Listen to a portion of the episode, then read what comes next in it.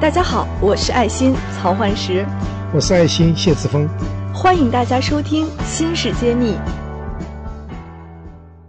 欢迎谢院长做客《芯片揭秘》栏目组。呃，今天呢，我们想专门给大家点评一下国内的一些知名的公司，有一些是上市的，还有一些是在潜在上市的。那我会请谢院长给我们来做一些呃分析和评价。然后，呃，这也是满足之前很多听友在群里面会经常问我们的一些问题哈。呃，首先呢，呃，我们可以把芯片分为几个方向。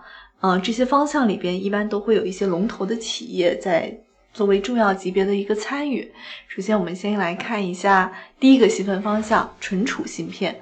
那谢院长，您觉得目前在国内做存储芯片上比较具为领头的公司有哪几家？啊，首先我们在中国大陆在长江，呃，在存存储器方面还是比较弱的。呃，你如果看全球的占市占率的话，几几乎没有百分之一吧。但这里有有有三个公司呢，是未来的希望。第一个是武汉的长江存储，第二个是合肥的长兴存储，再加上我们福建的晋华。这三家其中，长江存储呢，主要是做那个三维的那个闪存，叫 3D NAND。呃，合肥长兴呢，主要是做这个 DRAM 啊，它的技术还是比较先进的。那晋华做的是也是 DRAM，它是一相对来说比较呃，我们叫成熟的或者是相对技术落后的一些 DRAM。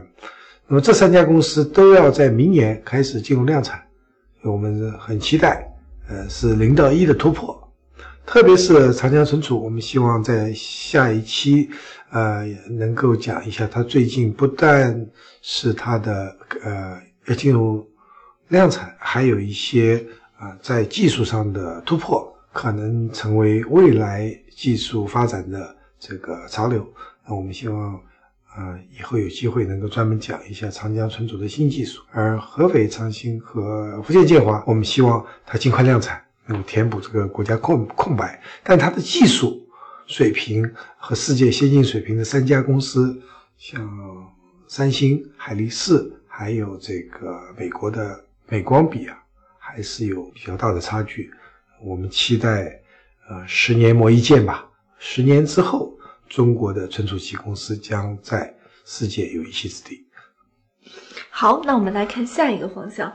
CPU、MPU，这个应该是我们也是比较弱的一个领域啊。对这个，因为那么多年，嗯，也被 Intel 和 AMD 垄断了。那在这个情况下，很难是呃获得大的这个市场上的突破。但是在一些特殊用途方面，啊，特别是党政军的用途上，我们有四家公司啊比较啊优秀。第一个是龙芯。第二个是兆芯啊，还有飞腾，那么更不要说深威，因为深威曾经是世界做超级计算机，叫做太湖之光里面用到了他们的一百二十六核的处理器，所以这也是非常牛的。但是我们今天技术上是有很多突破，但市场上呢很难撼动啊，Intel 和 AMD 这样子一个呃垄断的格局。对，这之前我们也讲过一期，专门分析为什么国产芯片做出来了，它的配套的市场或者是软件都没有成熟的情况下，实际我们消费级的市场还是供不进来的。对，因为这方面的这个习惯很难改变，因为人是有惰性。嗯，好，那我们再看下一个领域，呃，叫 AP。也叫 BP 啊，这个叫 Application Processor 和 Baseband Processor。这个呢，主要是讲手机的主芯片。这个 AP 和我们前面说的功率放大器是一个吗？呃，完全是两个英文不同的两个英文词。这里面主要是相对于相当于手机的 CPU 哦，和手机的通讯的。那我看到的数据好像我们在这个领域占有率稍微比之前高一些啊。这两这个领域因为有这个华为和。呃，紫光展讯的紫光展锐的存在呢，我们呃还是有比较大的一个占有率，这很不容易的。这是全球占有率达到百分之十二，所以我们呃首先紫光展锐是对所有的这个厂商开放对外的，它芯片都可以用。华为的海思呢，主要给自己，给华为品牌，呃，做做这个手机芯片的。那么这样子两两家加起来达到百分之全球百分之十二的占有率，还是非常非常高。所以这方面是我们的亮点，是中中中国那个芯片公司的亮点，其实是在手机芯片。感谢您关注芯片揭秘。从本期节目开始，我们会将节目中提到的详细内容在公众号中进行发布，请您关注微信公众号“茄子会”，更多精彩内容我们在公众号等着你。好，那我们看到还有一个品类叫 MCU 芯片，这个占有率也挺高的，是因为这个也是相对比较容易的，是吗？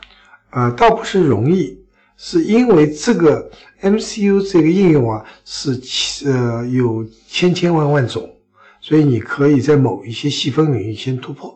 嗯，它不像 CPU，大家都是一样。那手机芯片它是通用型的，对，通用型的。它这个 MCU 用在小到这个手电冰箱、洗衣机、空调，这个微波炉啊，大到这个我们工业中的这个控制、工工工控的地方，MCU 都有用。所以呢，在这个里面呢，还是有一些啊公司脱颖而出，特别是兆易创新。中影电子呢，是大家公认的有足有一定的市场占有率，特别是在中国大陆。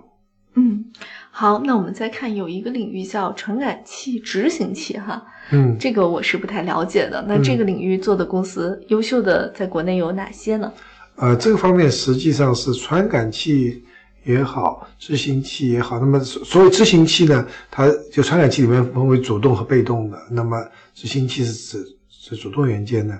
啊，只有士兰微的出货量比较大，其他的企业还比较比较小。那么物联网会用到大量的传感器，这是中国需要加大投入的。那执行企业会被大量的一样的采用到，是吗？对的，对的。哦，怪不得世兰微前一段时间的股票一直在疯涨。是川世兰微它呃做很多事情，它自己而且有有生有生产厂，所以它的利润率可能不那么高，但是它的布局是比较。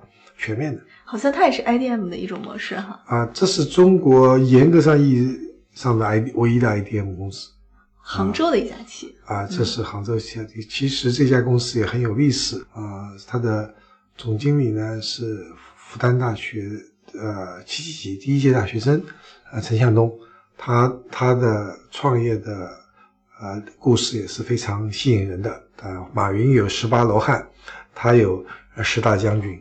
啊，到今天这十大将军一个都没走，全部跟着他，这也是一个传奇。就是那么多年、几十年的创业，没有一个人离开的。那确实，这个老板有特别高的一个人格魅力了，凝聚力，对的。然后我们再看下一个细分，叫模拟芯片。这个我们之前也说过，说像模拟工程师是非常贵的，也很稀缺的。那做得好的公司在国内有哪几家呢？嗯，不多。嗯，基本上比较有名的是威尔股份和申邦股份这两家公司。那么我比较熟悉的是威尔呢，它它基本上是从最低端的分离器件做起的，就所谓的三极管、功率三极管做起，也做一些电源管理芯片，逐渐往高端走啊。也是比比较由小到大吧，现在有数据规模，也是一个上市公司，所以大家可以看一下它的财务报表的情况。但总的来说，呃，我们的竞争对手龙头老大呢是啊德州仪器啊，美国的德德州仪器和 ADI，呃，另外还有欧洲的就英飞凌和那个意法半导体，呃，这样这样子企业，我们是要需要去学习和追赶的。我们还很弱在这方面。嗯嗯，还剩最后一个细分方向，也是我们之前有一期专门讲过的 FPGA。是的，对这个应该算那时候我们下了一个结论：全球能懂这个技术的人才都非常少。对。那么国内有哪几家做的还可以呢？呃，总的来说还不具有和世界一流企业像 Xilinx 和 Intel 竞争的能力，但是还是有一些亮点。所以，比如说上海安陆啊啊。金维雅歌，这里面没有提到的还有一个是复旦微电子，啊，据我了解，做复旦微电子的 FPGA 做的还是呃很不错的，那也期待他们呃有在市场上有更加呃呃好的表现。对，富丹微的射频芯片好像做的也很棒。嗯，富丹微的产品，它最早做最多的倒是身份证芯片是最有名的，是我们的二代身份证，呃，呃是富丹微电子和呃同方这个金华同方他们做了做了很多，但是呃最近他们在这通讯啊，在这个 FPGA 方面都有所突破，我们也希望看到更多的这个产品能推出来。感谢大家收听《新事揭秘》，更多精彩内容请关注《新事一书》。我是谢志峰，我在《新事揭秘》等着你。